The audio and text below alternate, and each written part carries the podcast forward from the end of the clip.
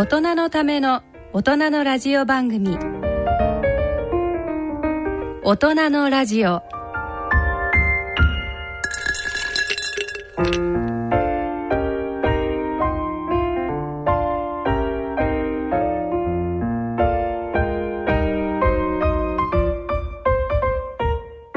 ご機嫌いかがでいらっしゃいますか？大宮時子です。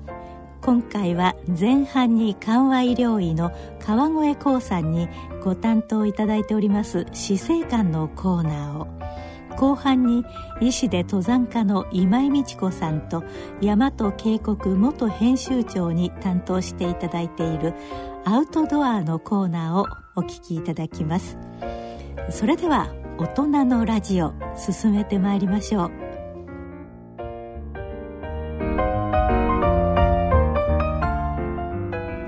大人のための大人のラジオ。この番組は野村証券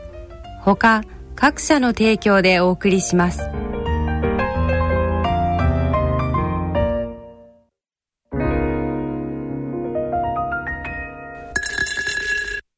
野村。第二の人生に必要なのはお金だけじゃないから。ゆったりとした旅を楽しみたい健康はもちろん若々しさもまだまだ保ちたい。住まいをもっと快適にしたり相続のこととかもしもの時のことも考えておきたい。セカンドライフのために知りたいことってたくさんありますよね。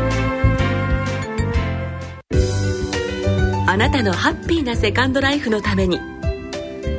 野村証券の本支店ではさまざまなスペシャリストを講師にお招きして野村のハッピーライフセミナーを開催しています。詳細はウェブで「野村のハッピーライフ」と検索してください。なお当セミナーではセミナーでご紹介する商品などの勧誘を行う場合があります。それの村に来てみよ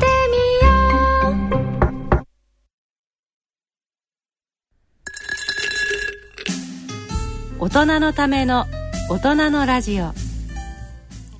死生観のコーナーです。今回はフランシスコ・ザビエルの来日から明治維新に至るまでのキリシタンの歴史と殉教について上智学院元理事長で現在上智大学特任教授イエズス会神父の高祖俊明さんに解説いただきます。聞き手は緩和医療医の川越光さんです。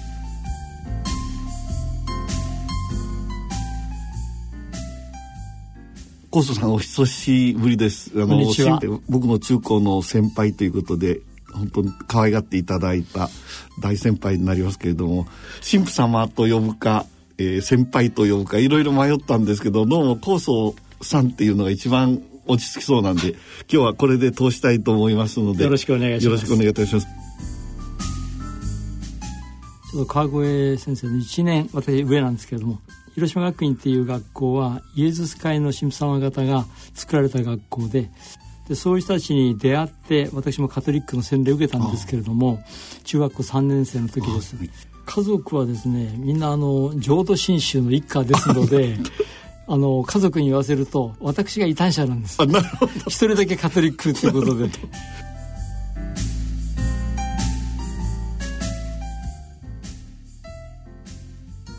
今日は高祖神父から殉教ってまあ私医者ですからどうしたって死っていうことを考えちゃうんですけれどもね、その話をあの聞こうとあの準備を実はしてきたんですけれども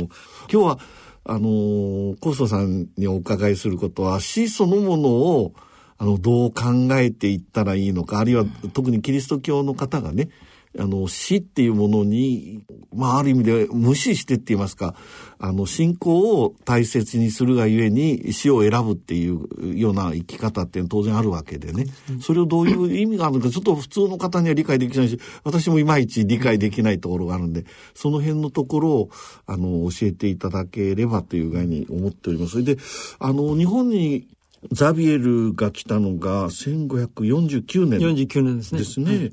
で、2年滞在二年三した。ヶ月はいあ、そうですか。これは、彼はあの、イエズス会を建てたっていうところまではよく分かったんですけども。あのうもともとはですねポルトガルの王様が、えー、どんどん大航海時代で世界出ていきますね、うん、それでインドのゴアに一つの拠点を作って、うん、ポルトガル人たちが活躍している。でそこにポルトガル人が住んでて、うん、で王様がポルトガルのあそこに行った人たちにカトリックの人たちがあんまりあのカトリックの神父がいない、うん、そうするとミサに預かったり罪の許しの施跡を与えることが難しいということでで教皇に依頼して、うん、ゴアの方に神父さんを送ってくれませんかと。それでちょうどイエス会がそういう宣教ということを打ち立ってましたので、うん、そのイエス会の方に、えー、インドに人を送って、うん、そういう仕事やってくれないかと。うん、で最初はあのザベルではない人が2人選ばれて行くはずだったんですよ。ところがそのうちの1人はポルトガル人、もう1人はスペイン人ですけども、そのスペイン人の人がローマを立つ前に、ものすごい病気になっちゃいましてね。で行けなくなってたの。で、イグナシオが、ひょいとこう周りを見ると、ザベルしかいないわけですよ。なるほど。それで、これ、ザベル、あなたの仕事じゃない？って言ったら、ザベルが、わかりました。ということで出かけていくんですよね。そういうそれから、ええ、で、リスボンに行って、で、ポルトガル人の人たちも、これも優秀な人で、うん、ポルトガルの王様がですね、いざ送り出すとなったら、いやこの人はポルトガル自分の国に置いといた方がいいっていうことで、引き止めちゃうんですよ。それで結局、ザビエルは一人で、あの、インドに渡ることになる。そうすると、まあ、最初から日本に来るっていうことじゃなくて、ゴヤに行ってる間に、なんか心変わりってもなんかあって来たってそういう話なんですか？ゴアに行ってる間に、うん、あのポルトガル人の世話もするんですけども、うん、ザビエルどちらかというとインドのうん、あの割と人からあの邪険に扱われてる貧しい層方の方に行って、あのいろいろと世話をするんですよね。で、ポルトガル人がそういうの嫌がっちゃって、で、ポルトガル、あの、ザビエルを少しこう、追い出したようなことをするわけですよね。なるほど。で、自分の仕事はここじゃないなって思ってて、それで、あの、マラッカの方に渡ったり、うん、それから今のセイロンとかね、その辺りを回ったりするんですけども、マラッカにいるときに、3人の日本人に会うんですよね。鹿児島からあの誰か人を殺めたということで逃げてきた日本人がいるんですけど、で、この日本人が人を殺めたってことで心が非常に追いつかないわけですよね。で、それをザビエルに話をして、で、その救いというか、この心の安らぎをですね、得るようなことがあったんです。で、その話をずっとやっていく中で、ザビエルは、えらくこの人たちは知的好奇心が深いとかですね、で人間として立派だっていうことに気づく。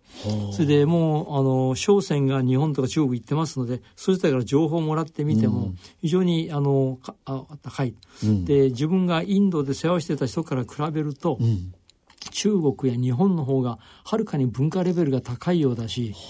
でキリスト教をちゃんと伝えれば宣教師が少なくても、うん、彼らが自分たちの力で信仰を育てることできるだろうということまで言ってるんですよね。そうでそれをえ直感したんですね。でそれを確かめるということもあって日本に来たわけです。はあそう。あのそうすると まあマラッカで似合った日本人そうに似合ってる矢次郎っていうんですか？ここで矢次郎さんね、うん、そういう日本人に出会って、えー、日本に来たと。それじゃあ、その、その人の道は、まだ未知の国ですよね、彼にとっては。はいはい、そうすると、あの、種子島に来る、来て、どのくらいなんですかね。僕、日本酒を取らなかったから、よく種子島に、あの、鉄砲が伝わったの1543年ですから、1543年。年。それから、そんなに差はないですね。それからもう6年後にはもう、ザベルが、来た。日本に来てますあれはポルトガルですよね、あの鉄砲も。えですけどもザビエルは中国の船に乗ってきてるんです、うん、ああそうでしたちょうどあのポルトガルのいい船がなかったもんですから。ああでどこに着くんですか最初は？薩摩のあの棒の津にまずきついてそれからあの今の鹿児島ですね、そこで上陸しますね。っていうのはあの矢次郎っていう人が、薩摩の出身だったもんですから。なるほど。自分がかつて仕えていた、あのお殿様のところに行くと。じゃあ、そのザビエルってまあ2年ちょっとの間で日本にいろんな足跡残していらっしゃいますけれども、一番最初の足跡っていうのは鹿児島でです、ね、そこに何かあの今でも残ってるんですか？あの任室っていう福祥寺というお寺がありまして、はい、そこのお坊さんとかなり対話してるんですよね。その福祥寺というお寺が残っている。あそこにね、はいはい、でその後山口のあの有名なザビエル教会ありますよね、えええで、もともとです、あの、やはりこういう時代ですので、天皇や将軍から許可をもらってキリスト教を伝えるっていう、うん、あの許可を得たいと思ってるんですね、うんうん、そうするとそのために都に登らなきゃいけない、うん、なるほど。だから鹿児島にずっといたんではできないと。うん、ところが鹿児島のお殿様は、ザビエルがいる限りはポルトガルが来るだろうということで、貿易が、あのうまくいくだろうということで、引き止めるわけですよ。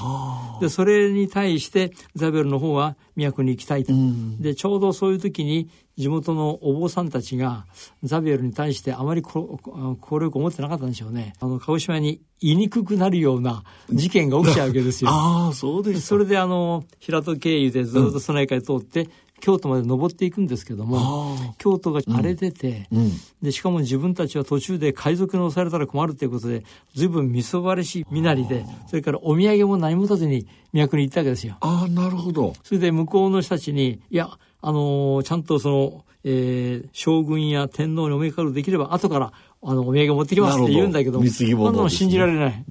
うん、で言葉も不十分でしょうしね。ということで、わずか1週間だか10日、都にいただけでもうすぐ帰っていく。で、途中通った山口が、うん、その当時西の都って言われてて、大内義隆がいた時代で、非常にあの栄えてたんですよね。それで山口に行って、それで、えー、お土産物も平戸から呼び寄せて、うん、そのお土産物を全部大内義隆に渡して、それで山口で、あの、宣教する。という運びになりますね。そうすると、ザベルが本当に活躍したのはやっぱり山口が中心ですね。中心ですね。ええ、ああそうですか。そうすると、まあ、2年半日本に滞在して、まあ、ある意味で種をまいて日本を去るわけですよね。これなんか理由があったんですか？これもね、日本を去るんですけども、ええ、あの、ザビエル残している手紙見ますとね、やっぱり日本で、これからあと宣教師を連れてきてやれば、大いにこれ脈がある、あの、仕事だっていうふうに彼感じたんですよ。なるほど。ところが自分が鹿児島にいる時に手紙を書いてあの送ったん送ってその中にこの手紙を読んだら、うん、すぐ誰と誰と誰は日本に来いって言ってるのに来ないんですよね。だから手紙がついてないかあるいは向こうに何か事件が起きてて動けないか、うん、でこれを自分としてはあのゴアの方の選挙の責任者でしたので、うん、一度帰ってローマまでで、あ、ゴアまで、ね。ゴアまで、うん。で、立て直して、うん、それで、あの、叱るべき人を送ろうっていうことで、ですから、日本を大事にするために帰っていくんですよ、ああ、そうなんですか。もうじゃあ、そのがっくりきてっていうことよりも希望を持ってむしろご飯に帰っていったんですね。でだからその後あの第一陣第二陣というような形で宣教師がやってくるんですね。で近況令1614年の徳川家康が近況令出すまでに大体300人を超えてイエス会員来てますから。はあ、すごい数ですね。豊臣秀吉がバテレン追放令を1587年に出しますけれども、はい、宣教師は20日以内に出ていけっていうふうに言うんですけども、うん、貿易はちゃんとやるっていうことを言ってますので、うんうん、ですからある意味でその中途半端な金利になっちゃう。しかし、イエス会の方は秀吉の機嫌を損ねると困るからということで、あの少し活動を抑えている。なるほど。でその時に秀吉は貿易を重視するということでフィリピンにですね、うん、あの日本に徴工してこいと、うん、つまり、えー、お土産を持ってやってこいっていうことを指示を出すんですよね。でそれに応える形でフィリピンの総督がドミニコ会の神父さんだとか、うん、フランシコ会の神父さん方を送ってくるんです。はあそれまではいなかった方それまで全部イエス会だけだった。で、ところイエス会がそういう静かにしてるでしょ？うん、そうするとフランス会の神父さん方が来てから、なんでこんなに静かにしてるんだと？自分たちもやったらいいじゃないか。なるほど。で、豊臣秀吉に呼ばれてきてるもんですから、京都で自分たちの教会作ってもいいかとか、いうようなことを言って、あの、その活動を始めるんですよ。あ、そうですか。イエス会の方はまだおとなしくしてる。ところがちょうどそういう時に、えー、1500、96年かな、うん、そういう活動を始めた時にサンフェリッペ号というフィリピンからメキシコに向かってたこの船が土佐沖で座礁してしまうんですよね。サンフェリッペ号ですね。そしてその積み荷を地元の人たちが全部取っちゃうわけですよ、そうするとその取られた側が払い制があったんでしょう、あの怒ってですね、うん、あんたたち知ってるか？と宣教師をまず送り込んで、そして、えー少し仲良くなったら、あの、軍隊が来てですね、それで、あの、国を取っちゃうんだぞっていうのは、脅しをかけるわけですよ。ああ、そういうことがあったんですか。で、それを、あの、土佐から秀吉に伝える。そうすると秀吉は、禁教令を出してたのになんで宣教師が来てるんだと。うん。自分がかつてそのフランス会に許しを与えているにもかかわらずそういうことを言うわけですよ。それで、あの、京都や大阪にいた主だった人たちを捕まえる。で、捕まえて、お前たちは、自分の禁教令をしあの守らなかった。で、ついては不届きなものだから、長崎に送って、貼り付けにする。ということを決めるんですよ。それから始これが26聖人の殉教の始まりなんですね。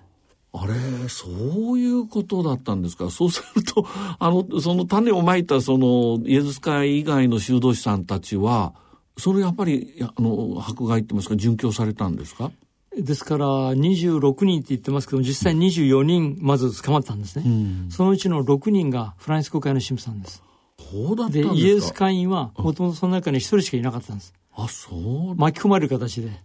しかし道中行ってる間にそのグループの中にいた人が、えー、殉教する直前にイエス会に入ることを認められたので、イエス会に3人います、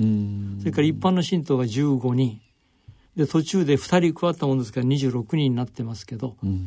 あのこれがあの殉教の日本でいうこの殉教の一番最初なんですよね。ああ、そういうことだったんですね。でもあのこれもちょっと調べてみたんですけど、この人たちはあの京都でこの左耳を切られてですね、それで京都と伏見大阪堺で引き回しなんですよ。荷車かなんかに受けられて 8, 8台かなんかね。そして、えー、900キロあるのかな、えー、大阪から長崎まで徒歩で基本的に歩かされるんです、まあ、見せしめっていうことですよね。そうですね。ええキリスト教を信じるとこんな目になるぞっていう形で。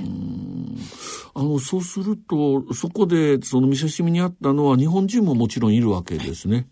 そこがねこういうグループが歩いていくでしょ、その先頭のところに秀吉の考察があって、何が書いてあったかというとこれらのものはルソンから来て世が禁じたキリストの教えを述べて長期間日本に滞在し教会を建て、無礼な振る舞いをしたので処刑する。やがて長崎において貼り付けにされるべしっていうのを書いてそれを最初にこうかけながらずっこうついてギョロゾロゾロ歩いていってるっていうことになってるんですよね。ところが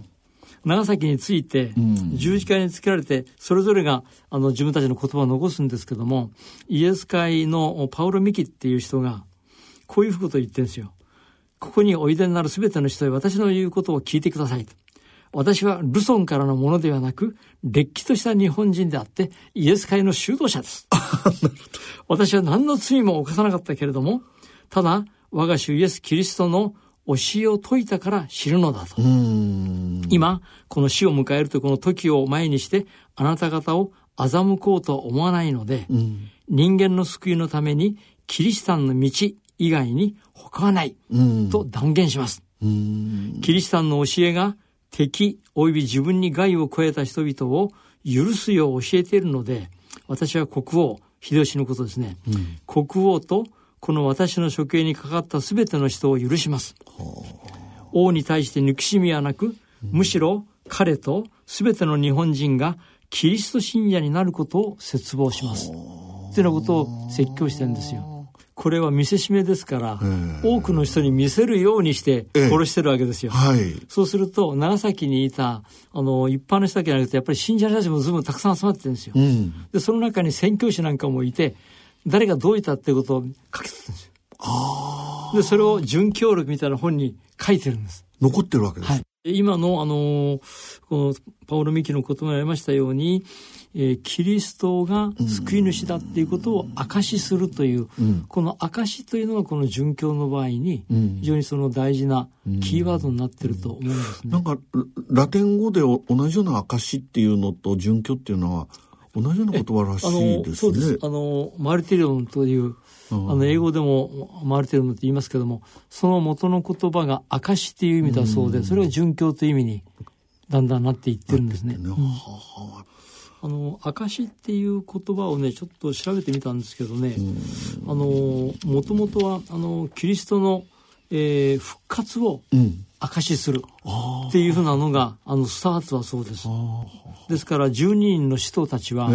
キリストが十字架で亡くなったんだけれども生きていると、うん、ただあのこの世に生きて帰ったわけじゃなくて別のあり方で生きてるっていうことなんですけども、それを証人として証ししてるという。この殉教で自分の命を捧げて何を証しするかというと神の子であることあるいはキリストが人間の救いをもたらしたということを証しするということで、殉教とつながっていく。そして徳川家康が関ヶ原の戦いの後に、えー、権力を握りますけれども、うん、最初はやっぱり貿易のことがあって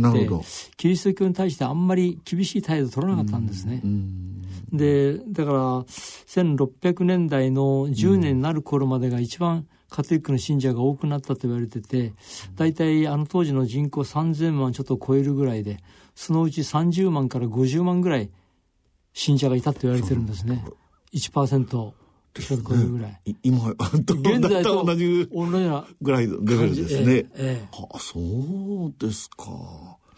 ですけど、あのずっと見ていきますとね、あの1614年に徳川家康は禁教令を出します。はい、でその時にちょうどあのヤン・ヨーセンのオランダの船がやってきてですね、ええ、でヤン・ヨーセンみたいなイギリス人が乗ってて、うん、で彼らは宣教師とのつながりがあまりありませんので、はい、だからキリスト教とはなしで貿易ができるっていうことを気づくんですよね。そしてそんなふうなことをヤン・ヨーセンなんか吹き込むわけですよ。だからカトリックやスペイン、あの、スペインとかポルトガルはね、うん、あの、下手をしてると国を取られますよってなことを言って、うんでそれがまことしやかに言われてるんですけどもでオランダとあるいはイギリ,、まあ、イギリスと撤退しますけどもオランダと貿易すればあまりキリスト教の心配しなくても済むということに気づくんです、ね、なるほどそうするとあのキリスト教にをあの封じ込めることによって、貿易は確保できる。できると。ということができる。それで1614年のその大阪のあの陣の話もしましたけども例えばキリシタン大名の代表的な人物は高山右近で,、で多くの人は禁教令が出るとキリシタンの信仰をやめるんですけども、うん、高山右近はやめなかった、うん、豊臣秀吉の時からですね、うん、でそういう人が大阪城に入って、徳川方と戦うなんていうと、これは全国から集まってくる。労民だけが集まりますわね。その時は高山右近はもう全部取り潰されてたんですか？自分の。えあの豊臣秀吉の馬天追法令の時にあの侵攻してなかったものですから領事も没収されている。しかしその後はあの前田家金沢にいた、えー、そこがかなり庇護してて、うん、で高向こうもかなりあの優秀な人だったみたいでお城作りだとかそん。なことでも貢献している。しかし幕府の方から命令が来て高山向こうは国外追放と。で1614年の、えー、数か月をかけて金沢からずっとの長崎まで行って、うん、で14年の11月に、えー、マニラに追放されます。最終的にはマニラで亡くなったんですか、ね、ですからそうやってあの政治的にも経済的にも思想的にも、うん、あの権力基盤を固めていくっていう動きの中でこの近況令出されてると思うんですね。やっぱり家康はそういうなんて言いますか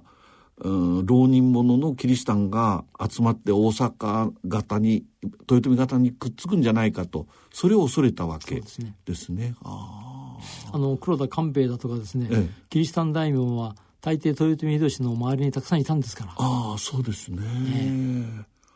それでまあ結局その後非常に厳しい近況って言いますかねなされて結局あのいわゆる聖職者がいなくなっちゃうわけですよね。あのその通りなんです。で1614年からあの近況令出ましたから、うん、だんだんあの取り締まりが強くなっていくんですね。うんうん、でですから国内のキリシタンは、えー、信仰を守って殉教するか、うん、あるいは信仰を捨てて、仏教なりなんかのあの転宗するか、あるいは潜伏隠れてしまう。なるほど。っていうこの3つの生き方のどれを選ぶかっていうことを自分自身問われるわけですね。ですね。でまだ最初のうちはこの辺が割と緩やかだったんですけど、だんだん厳しくなっていく。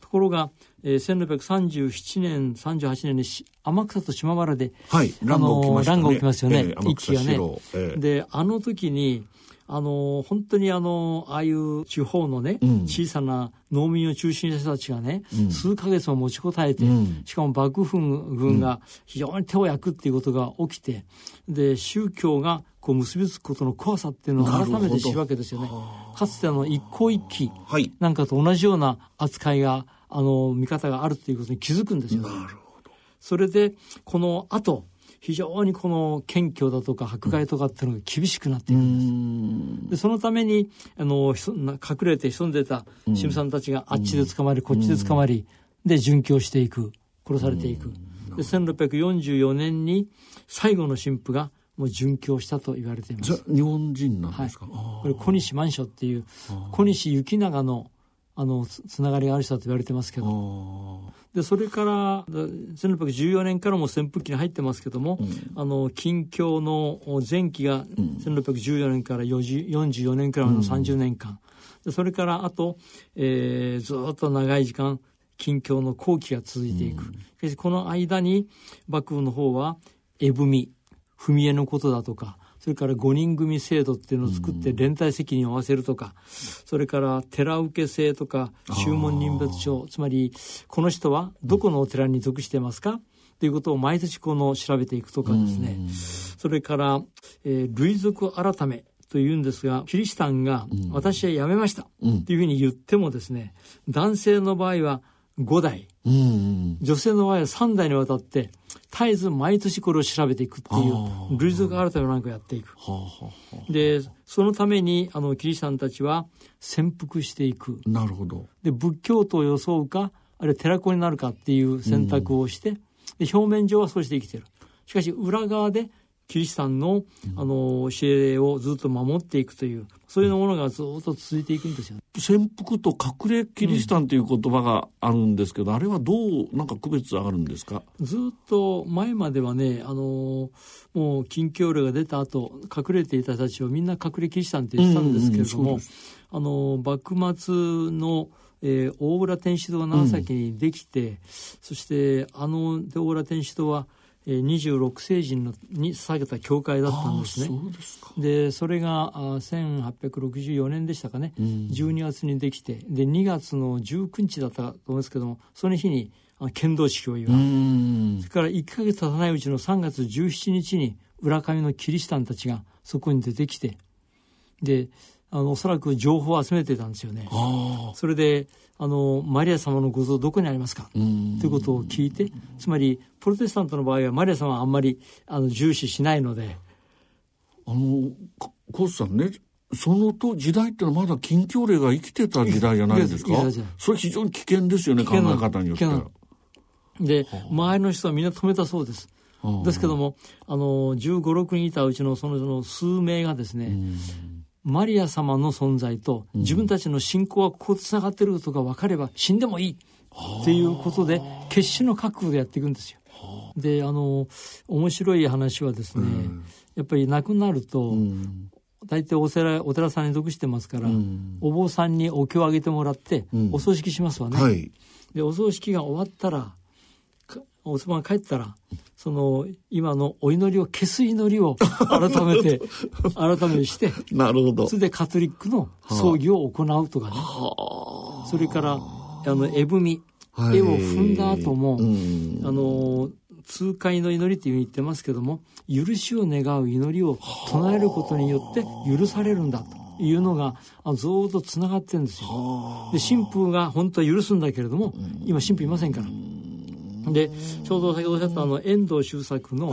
沈黙はちょうどその辺りのことのあれを使ってるんですよね。だから殉教するという道を選ぶ人とそれから転ぶ。しかし罪の許しを得てまた帰っていく。しかしまた、あの、これが迫害を受けていって転ぶっていうこと。だけど、ですから、遠藤周作の小説の場合には、あの時代に選択を責められた人をこういう立場の人、こういう立場の人ということを上手にこう書き分けながら時代状況を非常にこの大事にして書いてきてる。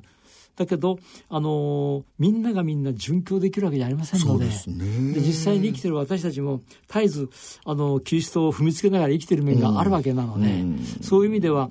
さっきおっしゃった吉次郎のような生き方をね、してるっていう人も少なからずいるわけですよね。だからそういう人たちにとっては、ものすごいあの遠藤の小説は共感を持って読まれたと思います。あの、ちょっと前に戻っちゃうんですけど、あの、26世人が、あの、あそこが最初の殉教者として捉えられて、その後はなんか特別な、あそあそこにこの像がなんか作られたりしましたよね。はいカトリックの場合、あの、聖人とかっていう、そういうのがあるんですけど、そういう中に列席、貫いたんですか、あの人たちは。えあの26世人はですね、えー1862年でしたかね。だから大浦天主堂ができる、はい。えー23年前に、はい。ローマ教皇によって聖人に列せられたんですね、うん。大浦天主堂ができた時に、うん。この26人の聖人を記念した教会にこれをしたわけですよ。なるほどね。ですけど、あのー実際にこれでめでたしめでたしになったわけじゃなくて、神父さんが見つかったっていうことで、ちょっと早まったことをやっちゃうんですよね。村上の信者たちが、人が亡くなった時に、お坊さん呼ばないで、自分たちでカトリックのお葬式を公式でお葬式をやったわけですよ。なんか問題になったんですか、それ。そうすると、あのー一応キリスト教は禁止されてますから。なるほど。禁止されてるものをやったっていうことで、あの、その近くにいたお役人たちは無視できないわけですよ。なるほど。なんかしなきゃいけないわけですね。取り締まるか。これがね、前と同じみたいにお寺にやってもらって、あと、お祈りを消すってことをやってればよかったんですが、ただ、あの、当時の神父さんたちの頭も硬かったかもしれません。うん。それな、やっぱり迫害のまた対象になったんですか？あそれで、のそれで浦上のうん、いたあの、村にいた人たちの3000人、3400人かが、西日本の21の藩に、みんな島流しというか、送られてしまうんです。これ浦上4番崩れて言ってそれ明治直前ですね。幕末から明治。あ、幕末か明治の政府もそうなの。あれ、禁教令が解かれたのは明治。で1873年に1873キリシタンのあの、え9年ですね考察が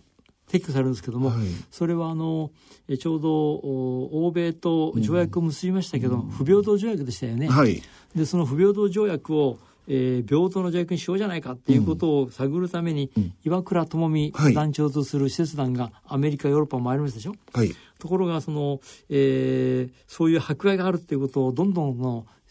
世界に発信してますのでなるほど。でアメリカに行ってもドイツに行ってもフランスに行っても行く先々でお前の国は野蛮な国だと。明治政府は無視できなかったわけですね。でそういうふうなことをやってる国とね対等の条約を結べるかという形でギャンギャンやられるんですよ。でそれをあの岩倉使節団は日本の政府の方に手紙を送ってこういう状況だからなんとかしろっていうような形でそれでキリスト教を禁じろっていうのを、ばあ幕府から受け継いでいた考察を下ろすんです。なるほどし。かし下ろしますけども、んキリスト教は別に認めたわけじゃないんですあ、よ。なるほど、なるほど。だからずっと迫害続くんですこれ。ああ、そうですか。ですか、らあの実際見ていきますとね明治以降の方がん結構厳しい迫害って残ってるんですよ。でプロテスタントの人たちもいろんなところで信者になったがために村八分になったりねどうだこうだっていうのがあちこちに実際に残ってますよ。殉教するわけじゃないけれどもそういう差別とか迫害を受けるってそのイエズス会がその宣教の種まいてねカトリックが根付いたのはあの辺りって言いますか西の方だけかと思ったらいろいろ東北の方まで行ってるんですねあの時代。実際にあの北海道をええあのー樺太とお陸続きになってないってことを北海道で見つけたのは、イエズス会のデ・アンジェルスっていう神父さんなんですよ。それ北海道まで行ってそれ見てきてるんですよね。いやーこれは本当にまだまだいろいろあの高祖神父から話を伺いしたいところですけれども残念ながら時間がそろそろ来ましてね あのまあ今日のテーマはまあ非常に重いテーマでもあるし同時にあの非常に深いテーマでねあの高祖神父から本当に詳しいことを教えていただいて僕は非常にラッキーだったなと思うんですがこれ聞いてらっしゃる方もね同じ思いだったんじゃないかと思うんですけども最後になんか一言って言いますかなんかこの言葉っていうようなものがあったらあのあのええ。紹介していただきたいんですけどイグナチオはですね、はい。フランスコ・ザビエルを改心させるというかザビエルはもともと貴族の子供ですからですからパリ大学で勉強して地元に帰ってで地元の司教になるとか、ちょっと名士になることはほぼ決まってたんですよね。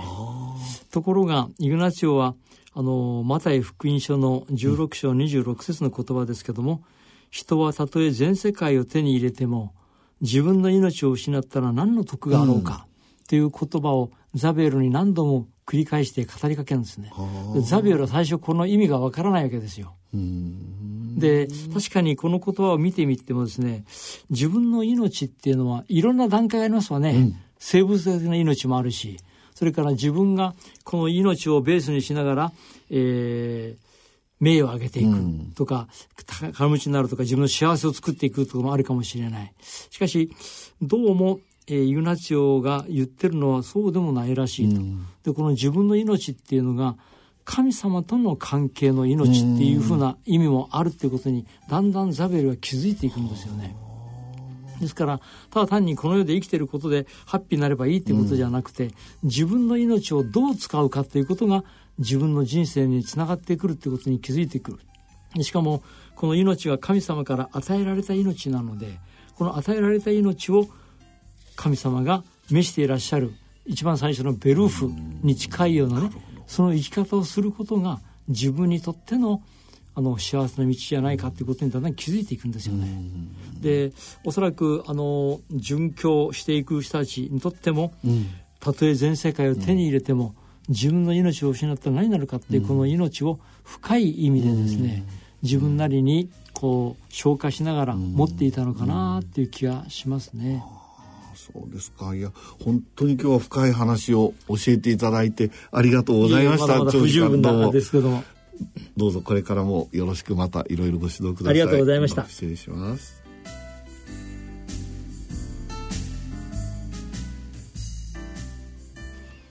死生観のコーナーお話は上智学院元理事長で現在上智大学特任教授イエズス会神父の高祖俊明さんに解説していただきました。聞き手は緩和医療医の川越光さんでした。えなおこの詳しいことはあ第3第4日曜日21時30分からの番組「心の時間」でも放送いたします。